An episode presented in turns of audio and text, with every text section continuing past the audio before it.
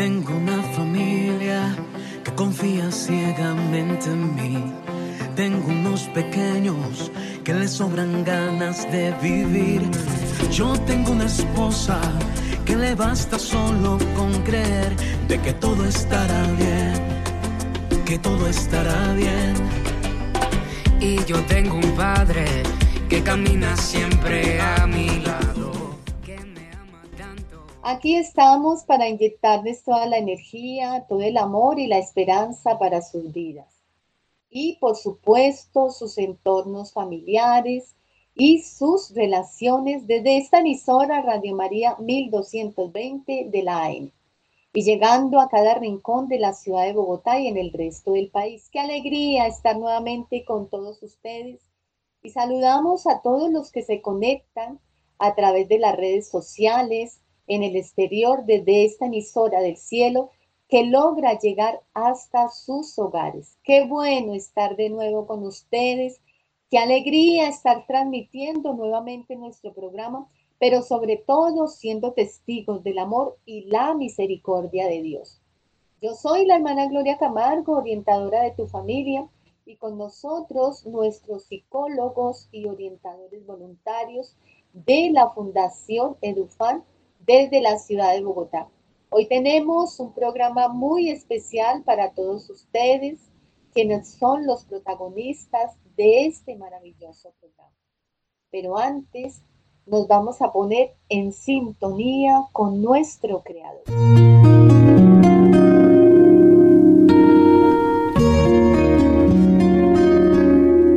Momento de oración en su programa Juntos en Familia.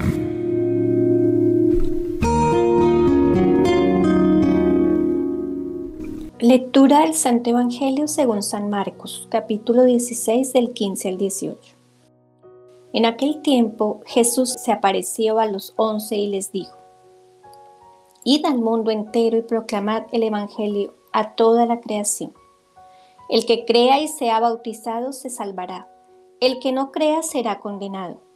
A los que crean les acompañarán estos signos, echarán demonios en mi nombre, hablarán lenguas nuevas cogerán serpientes en sus manos, y si beben un veneno mortal, no les hará daño. Impondrán las manos a los enfermos y quedarán sanos. Palabra del Señor. Gloria a ti, Señor Jesús. Padre amado, gracias por llamarnos a proclamar tu palabra. Palabra que se hace viva en nuestros corazones para que podamos ser luz y fuego en medio de la oscuridad del mundo. Te pedimos nos fortalezcas. Revives cada día nuestra fe para que podamos proclamar a todas estas naciones que tú estás vivo y que nos has llamado a través del bautismo, que nos has seleccionado para dirigir tu palabra, para proclamar que estás vivo en cada uno de nuestros corazones, que tenemos los dones y las capacidades para poder llenar al mundo de tu amor, para poder ser esas, esa luz, Señor, que tú nos has llamado a ser. Te pedimos guíanos, danos la fuerza que necesitamos día a día para ser familia. No solamente mi familia de lazos sanguíneos, sino también mi familia que está cercana, mi vecino, mi compañero de trabajo. Danos un corazón noble y sencillo como el tuyo, para proclamar tu palabra, Señor. Amén.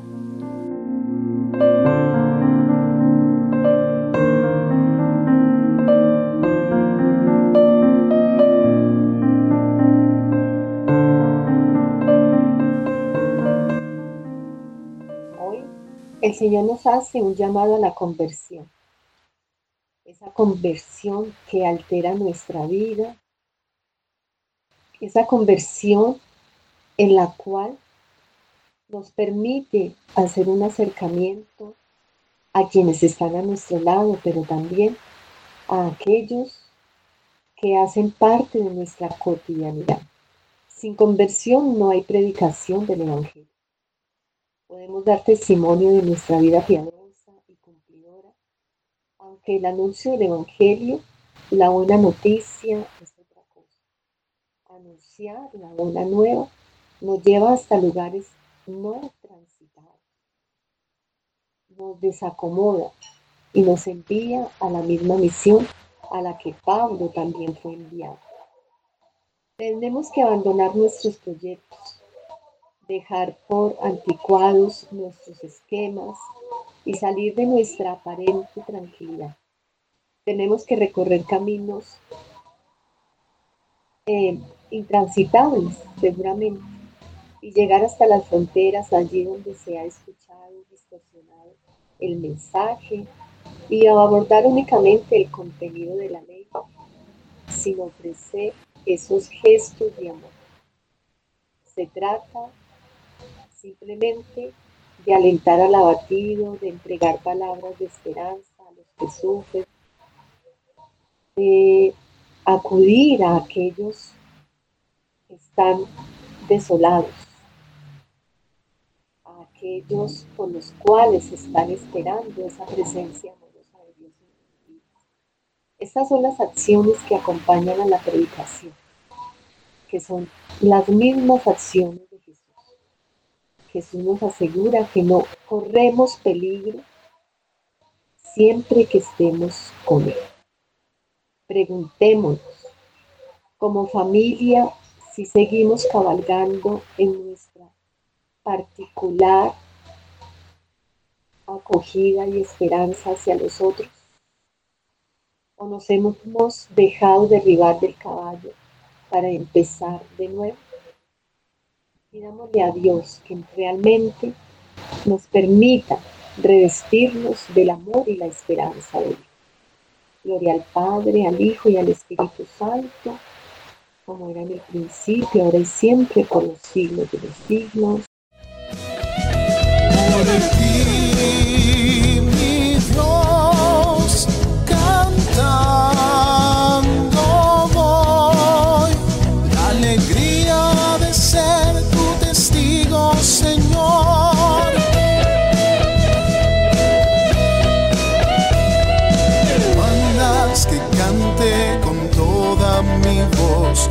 Sé cómo cantar tu mensaje de amor. Los hombres me preguntan cuál es mi misión. Les digo, testigo soy por ti, mi Dios, cantando voy la alegría de ser tu testigo, Señor.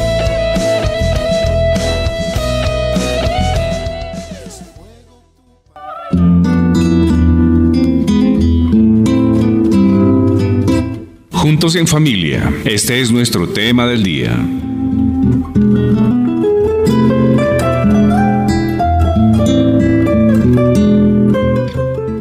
Gracias por quedarse con nosotros, gracias por acompañarnos en esta mañana, donde estamos retomando nuestra vida y donde estamos retomando todo lo que va a ser el acontecer de este nuevo año.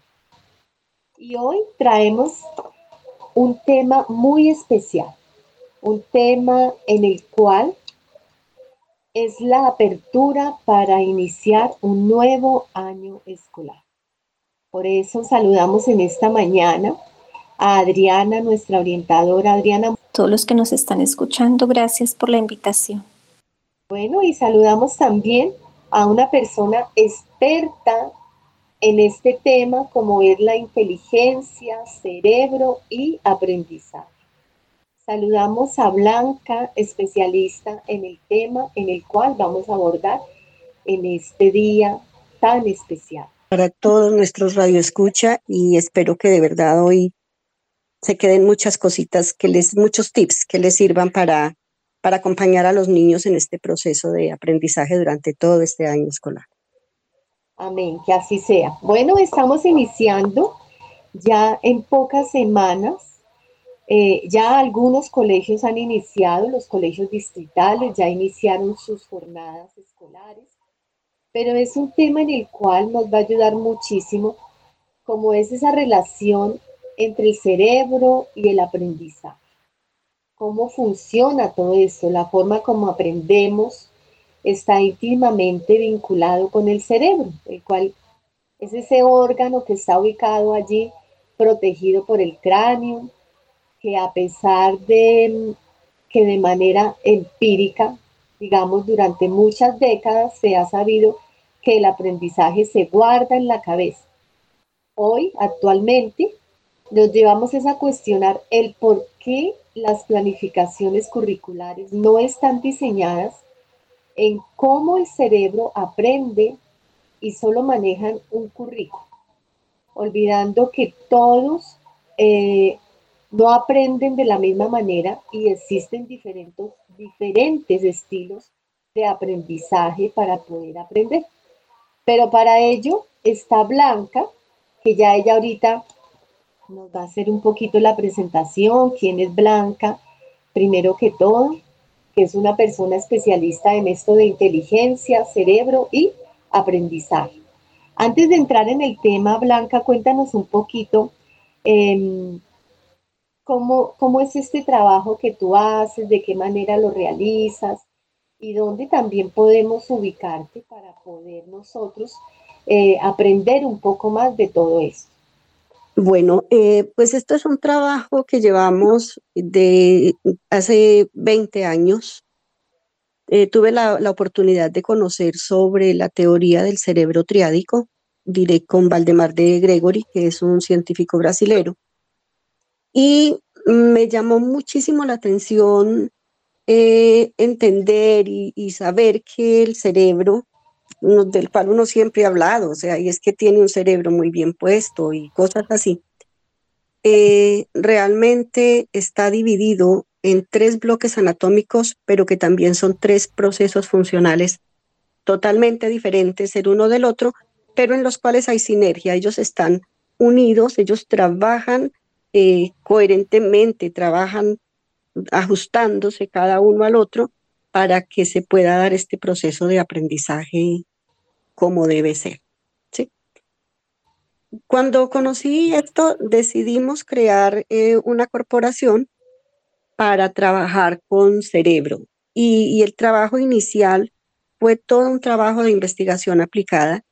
Empezamos trabajando con niños de preescolar, nos fuimos luego a la primaria, el bachillerato y terminamos, por decirlo de alguna manera, este trabajo de investigación con un grupo de retornados migrantes de España, porque pues cada día con lo que íbamos descubriendo entendíamos que, que tenía todo que ver con el éxito de una persona, con el que la persona se quedara a medio camino, que fuera soñadora, pero que sus metas no se cumplieran. Entonces lo que hoy tenemos ya es el, el resultado de 20 años de trabajo, de investigación, de estudio, de, aplicar modelos eh, piloto y todo esto, pero básicamente es mm, centrado en cerebro y enfocado a la educación. Excelente, Sandra. Mira, eh, ay, perdóname, Blanca. Em, este es un tema realmente que nos interesa muchísimo a todos, porque no solamente a padres de familia, para poder llevar de una mejor manera eh, esos procesos de aprendizaje de sus niños, sino también a todos quienes estamos en todo este, en estos procesos de aprendizaje y ahorita con todo eso de la inteligencia artificial y demás, seguramente que irá desplazando algunas cosas, pero quiero que tú ya un poquito más adelante nos digas si realmente la inteligencia artificial va a reemplazar todo esto o nos va a ayudar. Este es un tema que brinda a padres, tutores y docentes esas herramientas, tú nos lo estás diciendo, para acompañar asertivamente a los niños y las niñas en su proceso de aprendizaje, ¿no?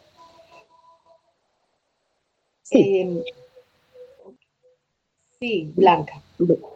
Eh, tú decías, empezamos un año escolar, Y sí, empezamos un nuevo año escolar, pero con ese año escolar llega los dolores de cabeza para padres, madres, tutores y también para los docentes. ¿sí? ¿Por qué? Porque generalmente eh, los docentes y aún los mismos padres de familia desconocen cuáles son los ritmos de aprendizaje de los niños y las niñas y desconocen cuáles son las inteligencias que, que, dominan en ellos, ¿sí? Porque un niño puede tener varias inteligencias y pues ya este, esto, eh, el señor Garner se ha ocupado mucho contándonos sobre ellas, pero lo que de pronto no sabemos es que de la programación de la red neuronal que se da desde el vientre materno, se determina o se define las inteligencias y se definen esos ritmos de aprendizaje. ¿Cómo se da? Empezamos en el vientre materno, que lo llamamos la etapa cero, y se da hasta los siete años. Entonces, les decía que tenemos, que son tres, tres bloques anatómicos y los conocemos como el neocortes, el cerebro límbico y el cerebro reptiliano, ¿sí? Nosotros acá en este programa del tricerebral lo vamos a llamar el cerebro izquierdo, que es el neocortes, el cerebro derecho, que es el límbico, y el cerebro central, que es el reptiliano. Cuando nacemos, viene el ser humano programado con el 30% de las neuronas para sobrevivencia, nada más. El resto de las neuronas, que son millones y millones, se programan con la disciplina, con el amor, con la norma y con el ejemplo de los adultos. Eso es lo que realmente determina la programación neuronal de los niños y las niñas. Y que, que al final viene siendo una programación de, de para toda nuestra vida. ¿sí? Porque nos quedamos con esa programación que nos dieron. A veces tenemos la oportunidad de reprogramarnos o de reestructurarlas, pero no siempre es así. Excelente esto que nos estás mencionando, Blanca, porque realmente has dicho tres cosas muy importantes y es la disciplina, la norma y el ejemplo, ¿no? Y parte de esto es lo que hace y determine esa programación neuronal de nuestros niños. O sea, si no existe esa disciplina, si no existe la norma y el ejemplo, pues difícilmente ellos van a tener una programación donde los va a llevar a ser niños exitosos, personas exitosas como tal. Tú nos mencionabas algo y es que todos los niños y todas las personas tenemos diferentes ritmos de aprendizaje y diferentes inteligencias. Y nos vamos a ir con esta pregunta, pero la vamos a responder después de una pequeña pausa musical. Y es, ¿de qué dependen estas diferencias? Después de una pequeña pausa musical. Ya volvemos.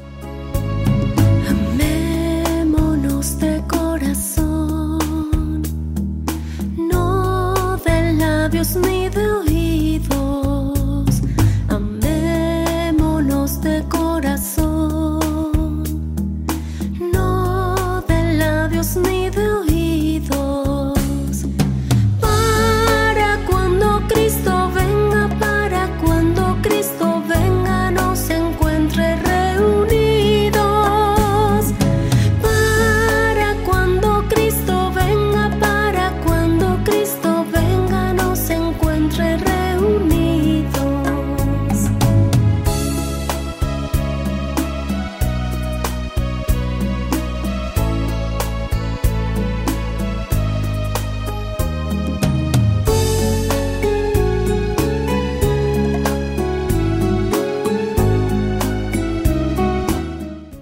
Gracias por quedarse con nosotros y para quienes hasta ahora se conectan con este su programa Juntos en Familia, estamos hablando de un tema muy importante y es las inteligencias, cerebro y aprendizaje.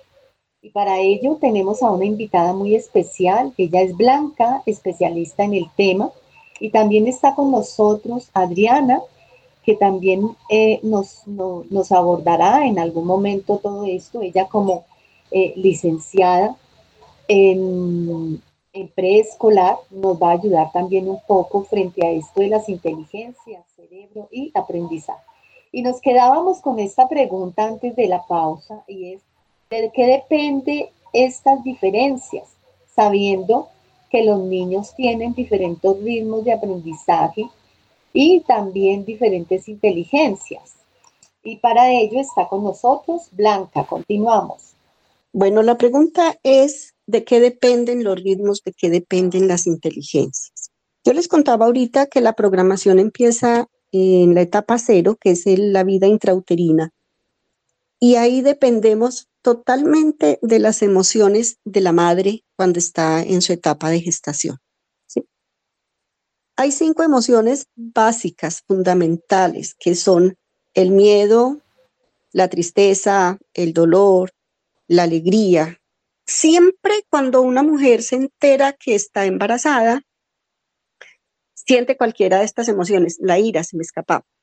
Entonces, o, siente mucha ira porque no quería tener un hijo, porque no estaba dentro de sus planes, o siente tristeza porque no está en las mejores condiciones, porque no tiene una pareja estable, bueno, por múltiples razones, o el temor al rechazo, el temor a enfrentar a su familia, o en, la, en el mejor de los casos, la alegría que la acompaña porque era algo que quería, o sea, ella deseaba ser mamá, ella deseaba tener un hijo. Esa primera emoción que la madre siente cuando el médico le dice, señora, está embarazado, cuando una prueba de embarazo le dice positivo, es la primera marquilla mental que recibe el bebé. Es, es, lo primero que se graba, porque el cerebro de, de, de los niños y de todos nosotros es como un disco duro de un computador que entramos nosotros a formatear, a programar y a grabar en él toda la información, todo lo que queremos luego utilizar, extraer. Entonces, esa es la primera marquilla y esa es la de la etapa cero.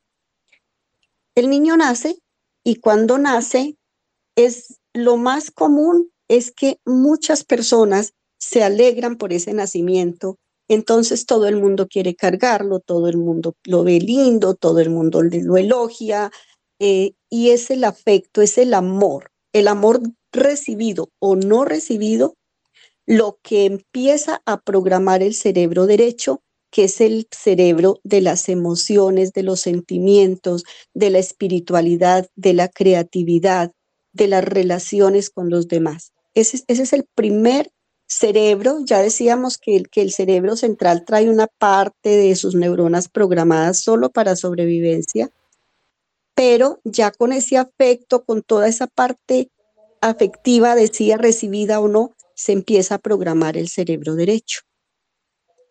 Cuando el niño empieza a crecer, tres años, cuatro años, es cuando se empieza a ver como la norma y la disciplina, porque a los niños generalmente se les permite todo cuando están muy pequeñitos, porque no sabemos que aún desde que están muy pequeñitos, el niño puede empezar a vivir en una norma.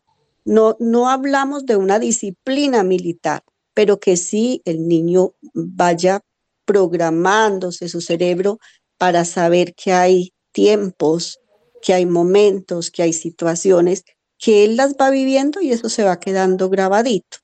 Entonces, con la norma, con la disciplina, con, con el responder sus preguntas, estamos programando el cerebro izquierdo. Ese es el cerebro del razonamiento lógico. Él es el cerebro del por qué, del entender, de las secuencias, del paso a paso. El equilibrio entre el amor y la disciplina empieza a formar, a programar el cerebro central, que es el cerebro del hacer, es el cerebro operativo, es el cerebro de la sexualidad, es el cerebro que nos permite tomar las decisiones ya, decir, aquí voy, es el cerebro de la dirección. Entonces, el ser humano, toda la vida del ser humano está, digamos, enmarcada en el pensar, el sentir y el hacer. ¿Sí? ¿Qué sucede con, con cada uno de nosotros? Pensamos, ¿cierto? O sea, se nos, se nos viene una idea, eh, fue creatividad, trabajo del cerebro derecho, empezamos con analizar si nos conviene o no nos conviene y terminamos haciendo. Ahí están a jugar los tres cerebros. Pero cada persona los tiene programados de diferente manera, entonces podemos encontrar personas que se pasan toda la vida analizando, pensando cómo lo hago, pero nunca lo hacen porque esa parte del, del hacer está, no está en el equilibrio que debe tener. O personas que actúan de acuerdo a sus sentimientos, o sea, como, como yo me sienta hoy, actúo con las personas, con las situaciones, con todo. Entonces, es básicamente eso, ¿sí? ¿Qué debemos nosotros como docentes? O sea, ¿qué encontramos nosotros en todo este proceso de, de 20 años que llevamos de investigación? Que es muy importante para mí como docente conocer el cerebro del grupo que tengo al frente. ¿sí? Porque cuando yo como docente doy una clase desde mi cerebro izquierdo, empiezo a explicar la lógica, el paso a paso, todo esto, pero yo en el salón tengo como mínimo tres grupos de niños, unos con tendencia de dominio cerebro izquierdo, otros tendencia derecha y los otros con tendencia central. Entonces, cuando yo doy la clase solo desde un cerebro, con un cerebro y para un cerebro, estoy dejando dos grupos por fuera. Supongamos que yo soy izquierdo y que tengo cinco niños que tienen tendencia izquierda. En 15 minutos los niños aprenden lo que yo les quiero enseñar, porque el cerebro de ellos y el mío está hablando el mismo lenguaje.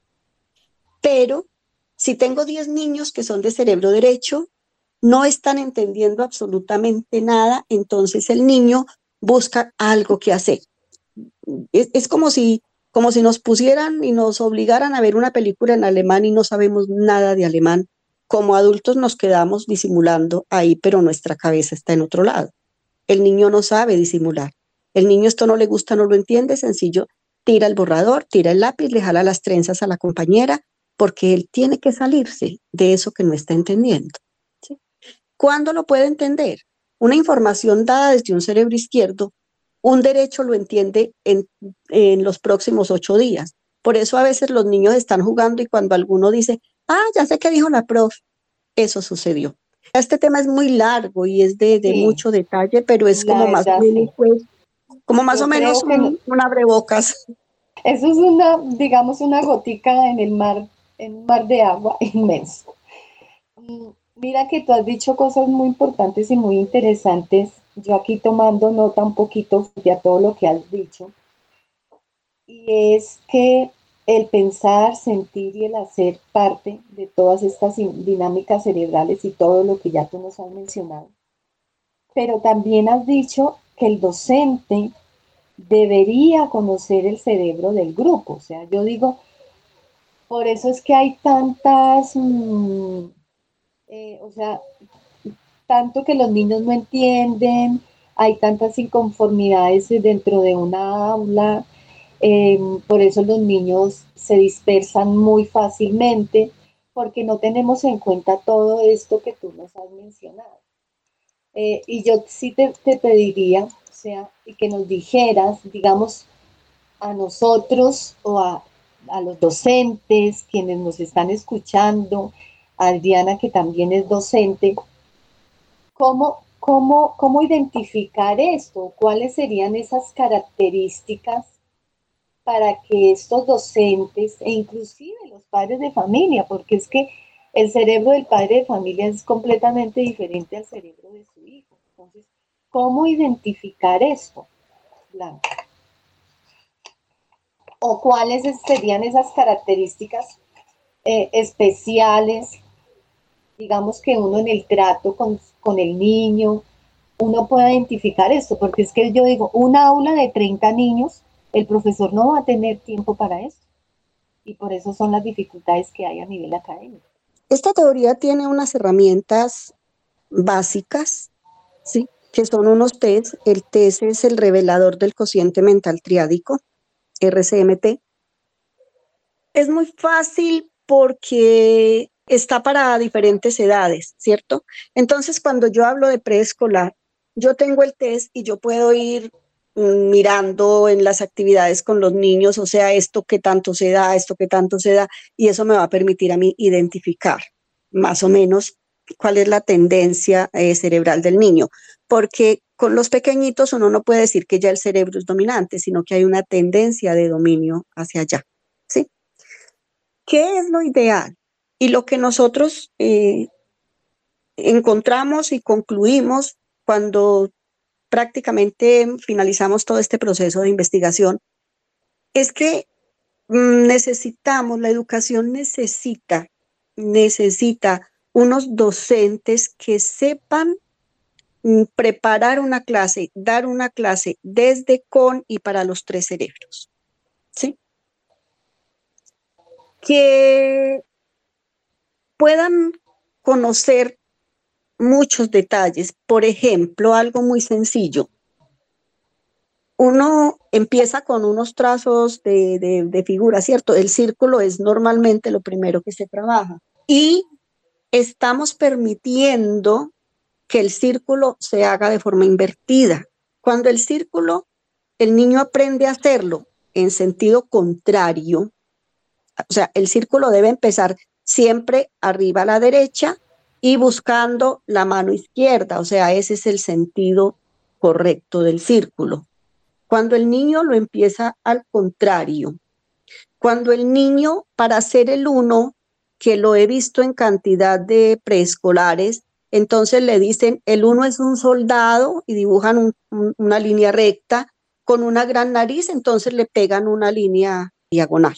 Sí. Eso es pésimo para el cerebro, para la programación de la red neuronal.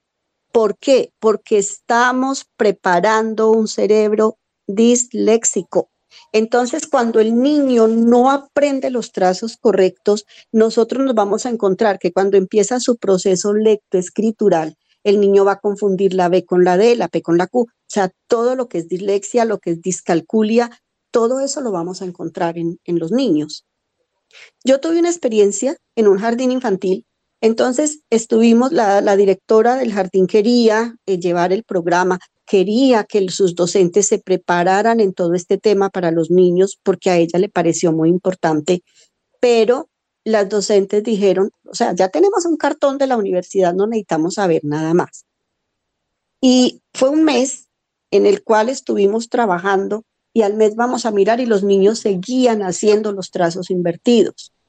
¿Qué pasó?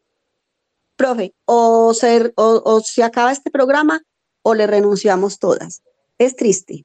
Es muy triste ver eso porque no nos estamos dando cuenta que los niños se están perjudicando con eso. ¿Sí? sí. Para aprender, el niño necesita los tres cerebros. El niño necesita un cerebro límbico, un cerebro derecho, dispuesto, feliz, o sea, motivado, incentivado, o sea, qué rico que voy a aprender algo nuevo. Y cuando esa información llega a través de los sentidos, entonces ese cerebro que sintió placer libera esa información para que se vaya al cerebro izquierdo, que es donde está la zona de memoria, y ese es el aprendizaje. Cuando para el sí. niño no se entiende, cuando es aburrido, la zona de memoria, el cerebro izquierdo se bloquea y el niño no aprende. Pero hay cantidad de, de casos en los cuales esto puede suceder. Sí, mira, y esto que tú, perdóname que te interrumpa, que tú mencionas a través de los docentes, uno sí se da cuenta de eso, porque mm, de ahí la educación tradicional, ¿no? O sea, eh, y te lo digo por experiencia acá nosotros, nosotros tenemos acá un modelo Montessori en la fundación donde trabajamos totalmente diferente a la educación tradicional.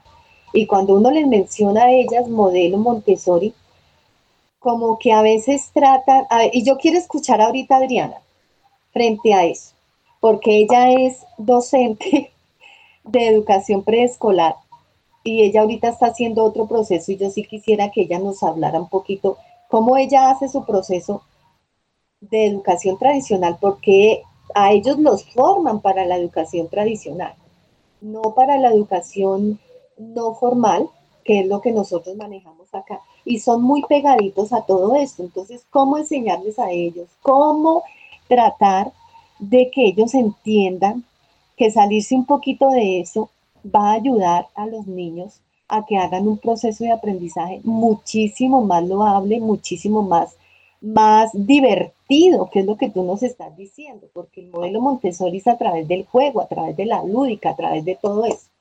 Adriana, queremos escucharte tú cómo manejas todo eso.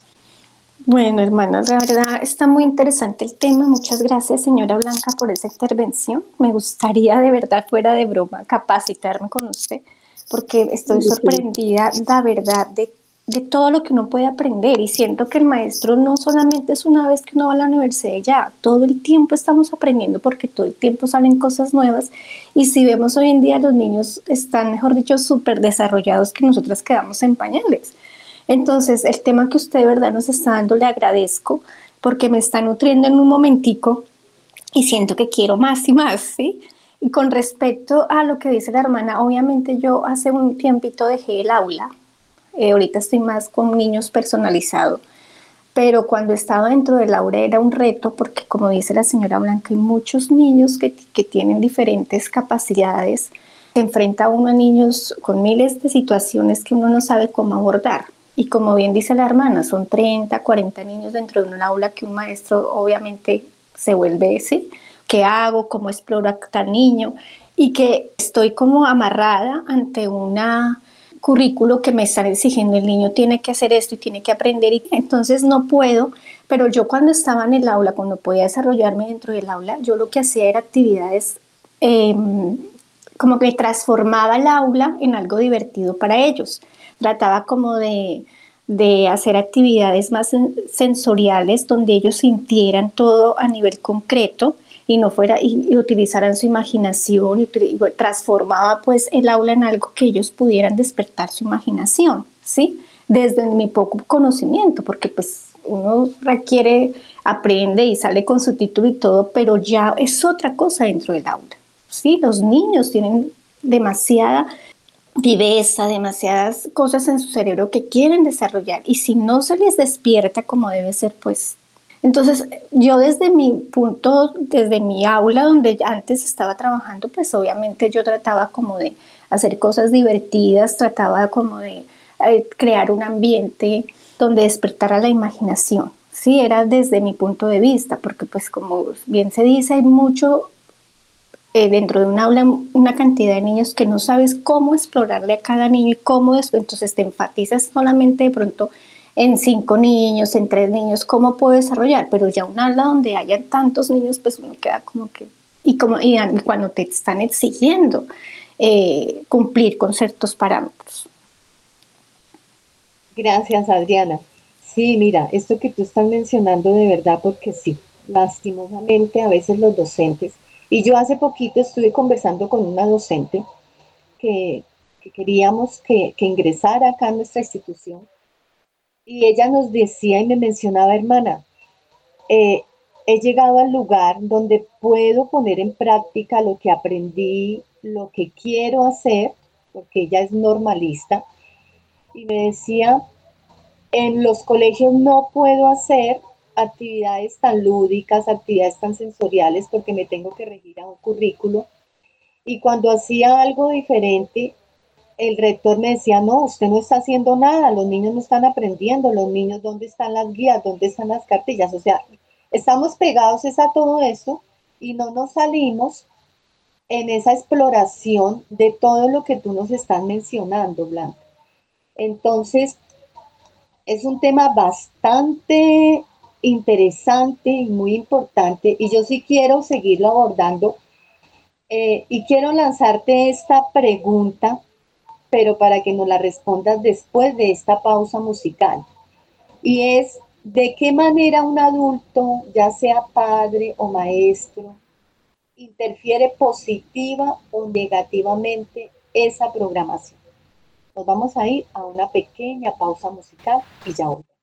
Dijiste sí y la tierra estalló de alegría.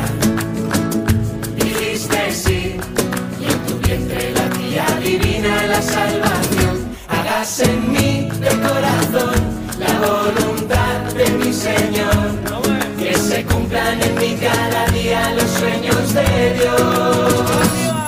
María, las tinieblas serán mediodía, no hagas nada para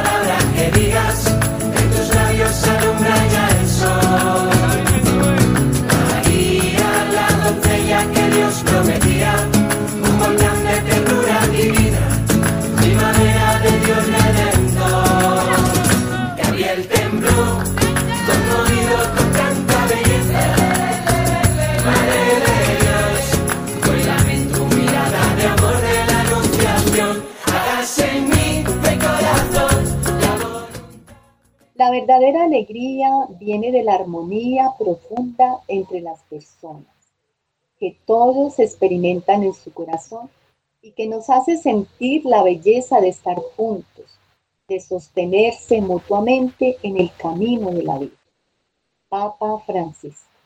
Porque Dios soñó la familia y Edufán trabaja por ella en acción y transformación familiar a la luz del Evangelio.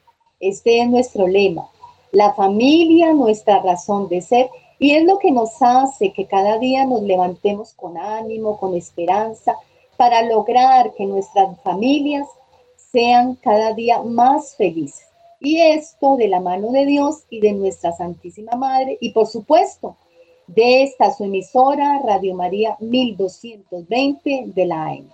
Y volviendo con Blanca, nuestra invitada, continuamos con nuestro tema frente a estas relaciones a nivel cerebral, esta relación inteligencia y aprendizaje. Nos quedábamos con Blanca para quienes se conectan hasta ahora con nosotros y es frente a esta pregunta, ¿de qué manera un adulto, ya sea padre o maestro, interfiere positivo o negativamente esta programación?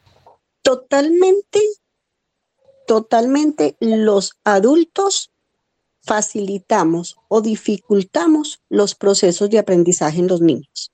Vamos a, hablar de un caso muy sencillo. El niño empieza a trabajar, vamos a trabajar con números, ¿sí? Y el niño empieza a hacer el 5, pero lo hace invertido. Los otros números los hace bien.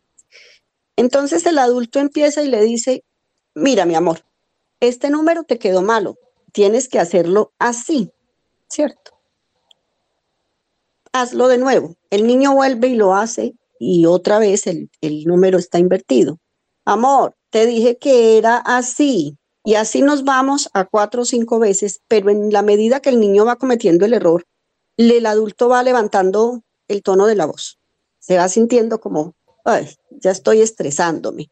Y llega un momento en el que ya con, con rabia, con fuerza, muy molesto, toma al niño de la manito, aprieta su mano y con el lápiz le dice, coge el lápiz y, y él mira, se hace es así. Entonces guía su mano con fuerza para que el niño pueda hacer el 5. No se imagina la persona que lo hace qué está en ese momento ocurriendo en el cerebro del niño. Resulta que el niño tiene una figura y es número, ¿cierto? Entonces, cuando llega la próxima clase y dice el adulto, vamos a hacer la tarea de matemáticas, vamos a hacer los números, dice, llámese docente, llámese padre de familia, el cerebro inmediatamente, como ya tuvo una programación, saca el cerebro derecho, saca el sentimiento, o sea, el susto, el miedo, el, que voy a hacer, ¿sí? Números. Esto ya representa violencia para, para mí. Entonces, como ya ese cerebro mm, ya sintió una, presintió la violencia que venía, el cerebro central se prepara para defenderse. O sea, es como un ericito que saca todos los espinos y dice, pues me van a atacar, ahora me defiendo. Entonces, se bloquea inmediatamente todo el cerebro izquierdo porque están trabajando solamente dos cerebros. Con todo, con el desconocer, con el no saber, estamos dificultando el proceso de aprendizaje con los niños. Cuando hay un grito, cuando hay un golpe, cuando hay un- una marquilla, o sea, es que eres perezoso, es que eres bruto, estamos bloqueando el proceso de aprendizaje. Y yo diría, ahí vale la pena que nos miremos los adultos y miremos si, si es a nosotros a quienes nos falta entender y aprender un poquito sobre cómo ayudarle a los niños en este proceso. Sé que hay muchos niños en un aula de clase y las docentes dicen, es que es muy complicado uno preparar una clase para cada niño. No, se prepara una clase con los tres momentos, con un momento izquierdo, con un momento derecho, con un momento central, y tenemos la plena y absoluta seguridad, probado y comprobado, de que todos los niños aprenden en la misma clase. Si la clase tiene los momentos de iniciación donde se hace un recorderis de lo que fue la clase anterior, si en, la, en el proceso ya de desarrollo de la clase damos la explicación con el izquierdo, con el derecho, con el central, y si al finalizar la clase nos hacemos un feedback, el niño se va a la casa con el tema aprendido. Y eso es para docentes y para padres de familia. ¿Cómo tenemos todas las herramientas para trabajar? Tenemos el diseño del material didáctico especializado para cada caso. Ya es como que los adultos tomemos la decisión y digamos, queremos realmente ayudar a los niños. Queremos saber cómo hacerlo porque básicamente, básicamente es cómo asume el adulto el aprendizaje del niño y de esa manera o lo facilita o lo obstaculiza. Y creo que está, eh, es la respuesta para tu pregunta. Gracias, Blanca, por todo esto que nos estás diciendo. Y creo que nos estamos acercando ya al final de nuestro programa porque ya nos están diciendo ahí que nos queda poco tiempo. Aquí nos están ya diciendo que agilicemos un poco, pero bueno, no importa. Y creo que nos vamos a quedar muy cortos y yo te voy a invitar, Blanca, a un segundo programa porque vale la pena que nos sigas contextualizando más frente a esto, invitar a algunos docentes para que ellos también aprendan y lo que nos mencionaba ahorita Adriana nos contextualicen frente cómo es su dinámica dentro de un aula, pero también cómo podemos mejorar las dinámicas dentro del aula para que nuestros niños aprendan muchísimo más fácil y que sea un aprendizaje desde los sentidos, un aprendizaje desde, desde la alegría, desde la felicidad, desde que no sea esta educación tan traumática y tan tediosa para ellos, porque es que a veces se puede volver para ellos no en un momento de felicidad, sino un momento de tortura donde realmente no están aprendiendo lo que ellos quisieran aprender. Entonces, eh, Blanca, quisiera que se necesita en el aula, en la casa, para ayudar a los niños a superar esas dificultades y facilitar su proceso de aprendizaje, ya para finalizar este tema. ¿Qué necesitamos? La disposición, el amor y la disposición para entender a mi niño, para saber qué puedo hacer con él, ¿sí? Conocer un poquito más, entender cómo funciona ese cerebro de ese niño, entender cómo yo mismo como padre lo programé, cómo los docentes estamos programando los, los, el cerebro de los niños y con nuestras actitudes, con nuestra manera de enseñar. Es capacitarnos para entender que si hay un chico que aprendió en 10 minutos el tema que yo estoy dando, ese niño, si se tiene que quedar 45 minutos, una hora, cuatro horas escuchando el mismo tema, el niño se está cansando, el niño se está creando una fobia hacia la educación, él no la quiere. ¿Por qué? Porque él ya entendió. Entonces el niño no encuentra sentido en que le estén repitiendo lo que él ya entendió. ¿sí? Eh, eh, esto por eso les decía, es un proceso muy largo, mm, es mucha la tela para cortar. Yo les recomendaría, si tienen la posibilidad, hagan los seminarios para entender, para conocer en detalle qué es esto y, y hombre, pues disposición, disposición y amor para nuestros niños. Excelente, has dicho algo muy importante y es eso todo es, como el lema que nosotros tenemos acá y es disciplina con amor. Todo desde la dinámica del amor, porque yo digo que si no se hace desde ese principio fundamental que es el amor, yo creería que nosotros no, no, es, no estamos haciendo lo que realmente debemos hacer y a lo que hemos sido llamados, porque es que todos hemos sido llamados y estamos siendo llamados a ser signos de amor, dar testimonio del amor. Y es a lo que Jesús nos ha llamado a todos. O sea, desde el Evangelio nos estaban llamando a que obremos desde la dinámica del amor, desde los principios fundamentales del amor como tal. Bueno, pues hemos llegado al final de nuestro programa y quiero invitar, vuelvo y lo repito desde ya, a Blanca para que esté con nosotros en esta segunda parte, donde me gustaría que tratáramos ya un poco es esto de la inteligencia artificial, qué tan loable va a ser, porque ya estamos en, en esto, ya estamos a las puertas de esto que es la inteligencia artificial.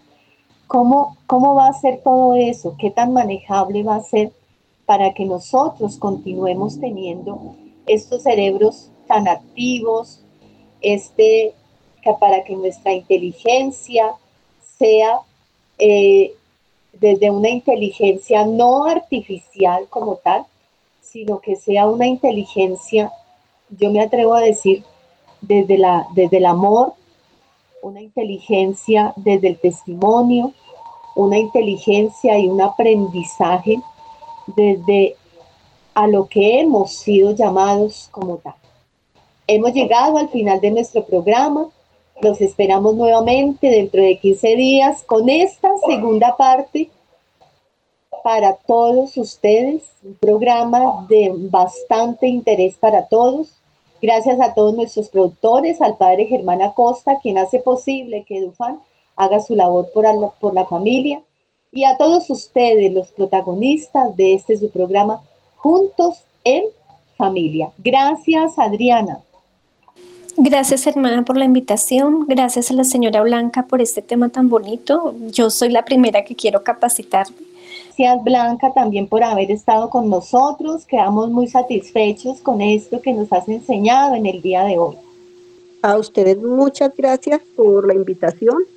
Es con todo el amor, pero sí quiero dejarles una, una pequeña reflexión. O sea, la inteligencia artificial es artificial, ¿cierto? No es que el aparato sea tan inteligente, no, lo programó alguien, pero ¿con qué cerebro lo programó? ¿Con qué, con qué ideas, con qué concepción lo programó para dar las respuestas que necesitamos? Yo pienso que es un reto más para los educadores de hoy enseñar a los niños a usarla como una herramienta, más no como el todo, ¿sí? O sea, que el ser humano no se anule porque hay una inteligencia artificial, que la utilice como todas las cosas materiales que Dios ha permitido que estén en este mundo para nosotros usarlas para nuestro bien y para el bien de los demás. Sí, así es, de verdad. Lo artificial es definitivamente artificial, ¿no?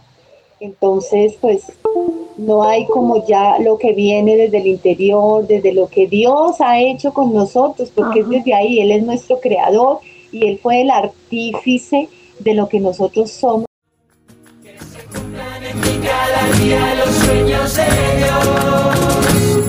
María, las mediodía, una sola palabra que en tus labios se alumbra